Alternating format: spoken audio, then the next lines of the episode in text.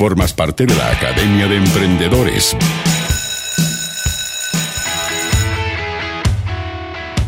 Guitarras rockeras para él.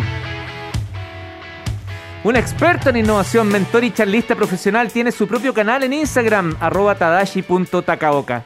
Un samurái del emprendimiento. Bienvenido, profesor Tadashi Takaoka. ¿Cómo estás? Don Leo, aquí conectado desde Ciudad de México. ¿Qué está haciendo por, esas, por esos lares? Lo que pasa es que hay un, evento que se llama ProDem, donde se discute de, metodologías de emprendimiento, innovación, y me invitaron a un par de paneles. Así que aquí ando y espero que se escuche bien. Algo sabe usted de esos temas, ¿ah?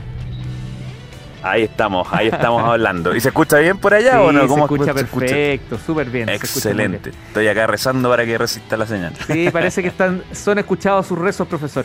Oiga ya, ¿cuál es el tema de hoy día que mm, yo estaba leyendo aquí esto de no tener plan B? Cuando uno como emprendedor trata de tener plan C, plan X, plan todo lo que sea, si no funciona el original. Y usted viene acá a decirnos que no, que no tener plan B puede ser una buena motivación. Sí, eh, de hecho es una historia que me impresionó mucho. Es una persona muy reconocida. En realidad, la, persona que voy yo es una persona muy reconocida, que yo le voy a decir el nombre. Pero es una historia de no tener opción. O sea, ya estáis tan que. estáis tan en la nada. Del piso. Así que esta es la historia de Troy Carter, el hombre que descubre de, repente, profe, no te asustes, ¿ah? De repente tenemos algunas pausas donde se nos corta la comunicación, es normal, estás desde Ciudad de México, pero cuando, cuando hable yo es porque justo no te estoy escuchando y tú retomas donde, donde, quedaste nomás, pues dele. Ya, pues, sí, pues aquí vamos a estar haciendo el mejor esfuerzo, pero esta es la historia de Troy Carter, un tipo que crece en Filadelfia, y de hecho, aquellos que hayan escuchado El Príncipe del Rap que dice, en Filadelfia yo nací y crecí, eh, era algo así, porque de hecho se encuentra con Will Smith en el inicio de su carrera, él quería ser rapero, eh, se da cuenta que no tiene talento, y ahí se lanza para poder hacer el tema de eh, volverse manager.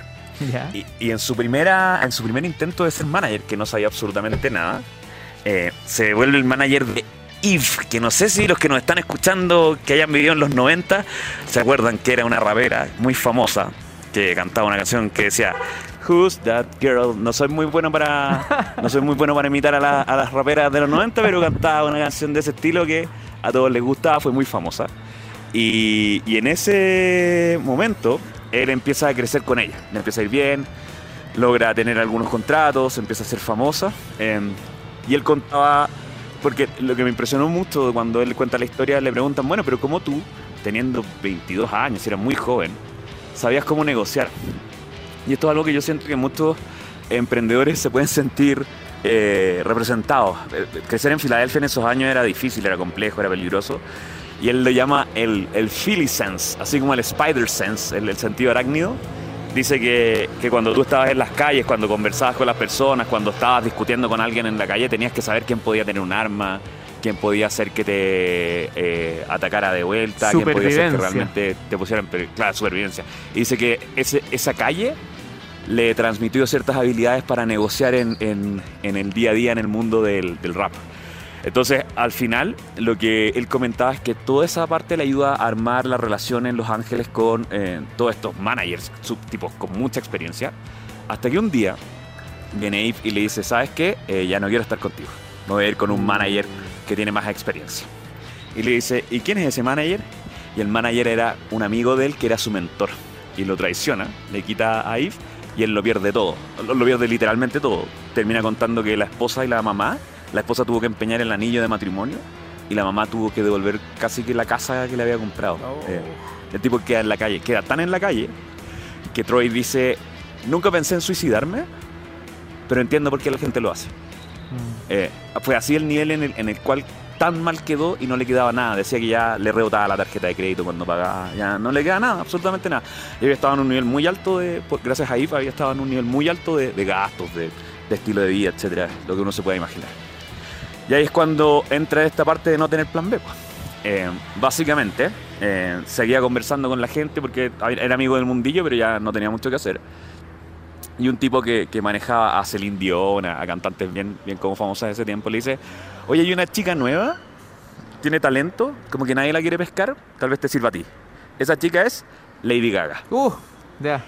y pero y él dice, claro, todos dicen, oye, Lady Gaga, qué suerte, pero en realidad Lady Gaga en ese tiempo era una chica que venía de la universidad. Los papás le habían dicho, córtala con tu cuestión de querer ser artista, haz algo serio. Y, y Lady Gaga les dice, ya, ¿sabes qué más? Dejen de molestarme, denme un año para intentar tener éxito como, como, como cantante, como música en realidad. Eh, y si no, vuelvo a estudiar. Si no, si no me resulta en un año, vuelvo a estudiar. Y se encuentran los dos. Y él decide ser su manager, estando totalmente quebrado, y ella decide confiar en él porque no tenía opción, nadie la pescaba. Él cuenta que en ese tiempo ella era la misma Lady Gaga que conocen hoy día, salvo que era morena, eh, tenía el pelo negro y no bailaba, tocaba el piano solamente y cantaba muy bien, pero, pero nada tan particular.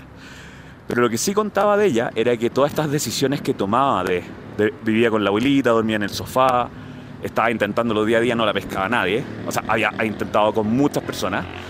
Él, decía que le sorprendía su ética profesional. O sea, todos los días entrenaba un poquito para ser un poquito mejor, siendo que ya por naturaleza cantaba muy bien.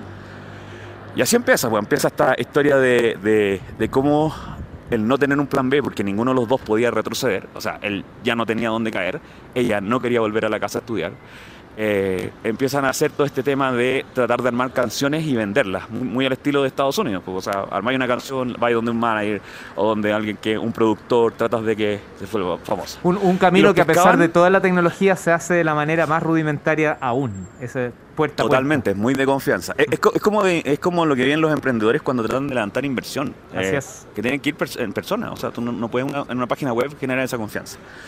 Y ellos van y hacían canciones buenas y les decían, mira, está súper buena tu canción, me encantó, pero se las vamos a pasar a Britney Spears. Pero se la vamos a pasar a Pussycat Dolls, que estaba súper famosa en ese tiempo. Y con esa y con, y con esa frustración seguían, seguían. Y en un momento dicen, ¿sabes qué? No vamos a pasar ninguna canción más para otra cantante. Eh, vamos a tener nuestra propia canción. E hicieron una canción que empezaron a mover en las radios y nadie los pescaba, nadie la quiso tocar. Esa canción era Just Dance, que después se hizo súper famosa. Just Dance. De nuevo, no creo que les haya podido transmitir la canción, pero créanme que fue súper famosa después y estuvieron más de un año tratando que la tocaran en las radios. ¿Cómo parte el, el camino de- de- del cambio, el pivote? Eh, como no tenían nada que perder, eh, dijeron, ¿sabes qué? Vamos a hacer uso de las redes sociales. Y en eso sí decía que Lady Gaga tenía muy buenos instintos. Hicieron algo que se llama Gaga Vision, que era Lady Gaga tocando y bailando en, en su casa casi. Lo grababan y lo subían a YouTube. Y empezaron a tener un nicho muy chiquitito de seguidores. Dice que, sobre todo en Estados Unidos hay un grupo de personas que, que siempre están buscando, jóvenes que buscan nuevas tendencias, gente que busca nuevos cantantes que podrían funcionar. Y tenía, no sé, eh, poquitos seguidores y se presentaban en un, en un barsucho, iban 100 personas, 75 personas, pero servían muy bien a ese segmento. Y no tenían ni uno, o sea, realmente no tenían plata. Decía que Lady Gaga, que después es la reina de, los, de la ropa, de los atuendos, la- el primer traje que se hace, quería- ella quería tener un sostén como con, con espejos. Y lo que hizo fue que rompió un espejo, agarró un sostén y lo empezó a pegar casi con cola fría, eh, pedazo por pedazo, y eso lo ocupaba una y otra vez, y, así lo hacía. No, no había otra forma, bootstrapping y casi amateurismo para poder sacarlo adelante. Y así partieron, de a 100, eh, presentando frente a 100 personas, 100 personas, 100 personas, pero todo el año, sin descansar, hasta que ya arma su, su grupo de fan base y, y empieza a presentar en lugares más grandes y a punta de redes sociales y presentaciones frente a 100 personas, se convierte en la Lady Gaga que con- conocemos ¿Y, hoy. ¿Y se cambió de manager igual que había pasado con Eve o se mantuvo junto Sí. a Troy? No, se cambió después, sí, Ah, se cambió, ¿pero él ya Troy? Eh, Troy al- arma una empresa eh, que eh, es un manager profesional, después se vuelve inversionista y no se preocupen por Troy, hoy es multimillonario, eh, muy reconocido, como dicen a los gringos les gusta una palabra que es mongul, que es como un gigante, y hoy día es un gigante de la música y, y gracias a eso armó su empresa, obviamente le dolió la salida de Lady Gaga, pero después siguió con su proyecto y ya estaba más sujeto. Así que esa era un poco la historia que quería contar hoy, de, cómo, a pesar de que Estados Unidos uno podría decir, bueno, pero Lady Gaga, la distancia que tiene con uno, nada que ver con Chile, eh, sentí que había muchas cosas representativas de lo que es la vida acá, y esto es, es lo que los emprendedores de repente citan, que es quemar las naves, que hablan de esta, eh, no me acuerdo quién fue el personaje histórico, que, entra en una batalla, ve que, que entran por mar, llegan en barcos, se dan cuenta que está eh, muy superado en número, y para que nadie se acobarde y para que lo den todo en guerra, dice que manda a quemar las naves. Y Mm. dice, aquí, aquí o ganamos o morimos en esta playa. Y es la situación que viven muchos emprendedores. A veces eso que parece una desventaja, que parece, oye, ojalá tuviera plan B, ojalá tuviera, tuviera mucho dinero para defenderme, a veces puede ser una muleta. Eh, y, y creo que esta historia es muy representativa de eso. Mm. Está buenísimo, profe. Antes de despedirnos, nos quedan unos segundos. em, dejemos bien clarito qué es el bootstrapping. Sí, el bootstrapping es cuando tú eh, no recibes inversión, ni tienes una cuenta corriente gigante, ni, ni tienes de dónde sacar mucho dinero, sino que a medida que vas ganando dinero lo vas a reinvirtiendo. Entonces, te pagaron una parte, compraste un poquito de marketing digital. Te pagaron una parte, compraste una nueva máquina para poder avanzar un poquito más rápido. E- Es, lento.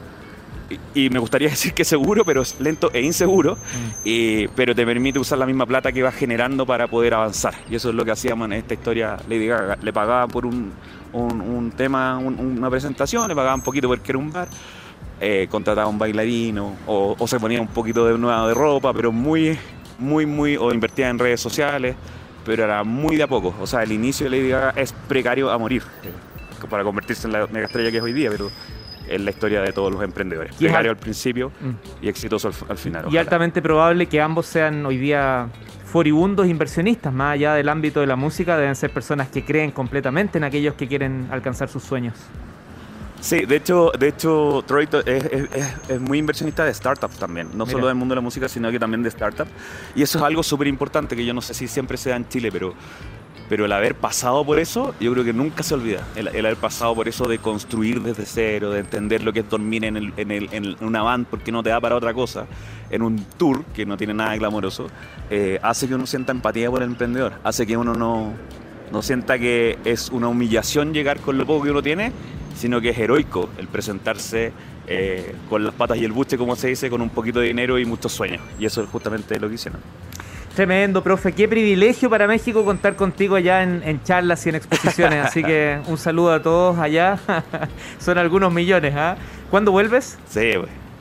Vuelvo el próximo dom- domingo, así que voy Ah. a aprovechar acá de entre, me- entre medio turismo, entre medio eh, trabajo, uno va buscando los pequeños placeres de la vida y Ciudad de México es una ciudad preciosa, así que les mando un fuerte abrazo desde acá. Un abrazo, profe, que esté muy bien. Chao, chao. Chao, chao. Formas parte de la Academia de Emprendedores